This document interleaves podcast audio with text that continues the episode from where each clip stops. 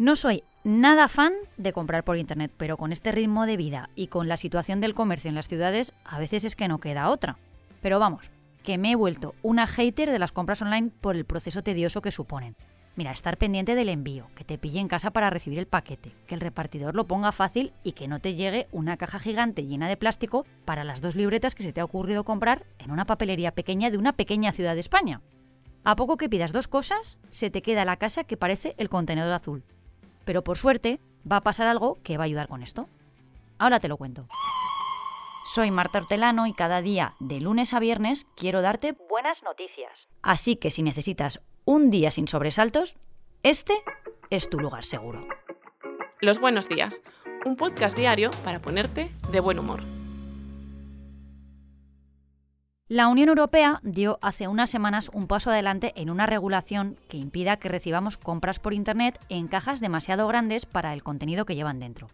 Pero también que se usen bolsas de plástico sin medida o que el reciclaje de estos materiales sea de difícil acceso para la ciudadanía. Para ello, los ministros europeos de Medio Ambiente acordaron una posición común para negociar con el Parlamento Europeo una norma que ya a partir de 2030 empezará a reducir la presencia y el tamaño de envases de todo tipo, que estén fabricados con materiales peligrosos y que todos puedan reciclarse o reutilizarse. España, por ejemplo, ya implantó hace años que los establecimientos puedan cobrar por las bolsas de plástico para desincentivar su consumo, pero ahora, con este futuro reglamento, se busca uniformar las normas a nivel europeo. Para ello, la Comisión Europea planteaba en su propuesta inicial que se tomen medidas para reducir el consumo de bolsas de plástico ligeras, de modo que cada persona no consuma más de 40 al año a partir de 2025. Para ello, se anima a los gobiernos europeos a tomar medidas, incluidas restricciones a la comercialización, aunque se puede excluir de ellas las bolsas de plástico muy ligeras que sean necesarias por razones de higiene o que se faciliten como envase de venta para los alimentos a granel, para evitar el desperdicio de alimentos. Otro de los efectos que tendrá la futura regulación tiene que ver, por ejemplo, con las cajas u otro tipo de paquetes que envuelven artículos comprados o envases colectivos que contienen varios. Las famosas cajas esas de hacer unboxing.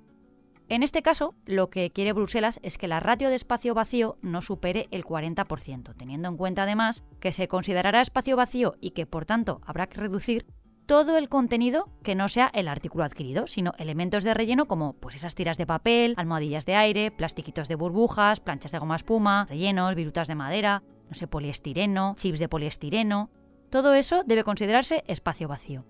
Y no será solo a nivel particular, por supuesto. La futura regulación fijará una transición hacia la disminución en el uso de todo tipo de envases, ya sea para manufacturas, comercio minorista y distribución, oficinas, servicios o los hogares.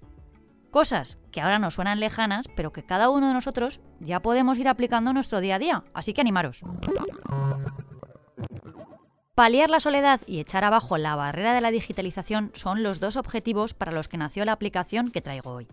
Se llama Amaya y ha sido desarrollada por dos jóvenes valencianos, los hermanos Alberto y Lucía Villanueva, inspirada en las necesidades de su abuela, con la que tenían problemas para comunicarse porque no controlaban mucho de las nuevas tecnologías. Y esas limitaciones para conectarse con ella son las que alumbraron esta idea. Mira, Alberto estaba en Estados Unidos y era muy complicado hablar con ella, con su abuela. Se dio cuenta de que con el móvil o el WhatsApp no se entendía, así que se puso a darle vueltas a la idea para crear una herramienta que fuera fácil de manejar para ella y que fuera atemporal, que le permitiera tener acceso en cualquier momento. Así nació Amaya, como una aplicación para las familias, es una especie de Instagram familiar privado en el que los miembros de la familia comparten un código de acceso para poder subir fotos, vídeos o mensajes para que le lleguen a su persona mayor. La aplicación la utilizan los mayores en la tablet y es muy sencilla, además es apta para personas que no son digitales. Ahora se está usando ya en varias residencias de mayores, una de ellas la del pueblo de Alberto y Lucía, Ayora. Y es que, para los más mayores, una simple foto de sus nietos, pues les alegra el día. Además, la app es un poco pepito grillo porque nos avisa mediante mensajes para que no se nos olvide llamar a nuestros abuelos y abuelas. Y hay hasta collejas virtuales, sí, sí, para los que llevan tiempo sin subir una foto o enviar un mensaje. Ahora, cada centro que lo usa tiene una tablet con la aplicación y con los perfiles de todos los residentes. Una alerta avisa cuando uno de ellos recibe algún mensaje, foto o vídeo de un familiar y el trabajador le facilita el contenido para que pueda verlo. Es una idea sencilla, muy útil y sobre todo surgida del amor de unos nietos por su abuela para que todos podamos estar un poco más cerca de nuestros mayores. Y no hay forma más dulce de cerrar este episodio que con la efeméride que te traigo. Y es que hoy 5 de febrero es el Día Mundial de la Nutella.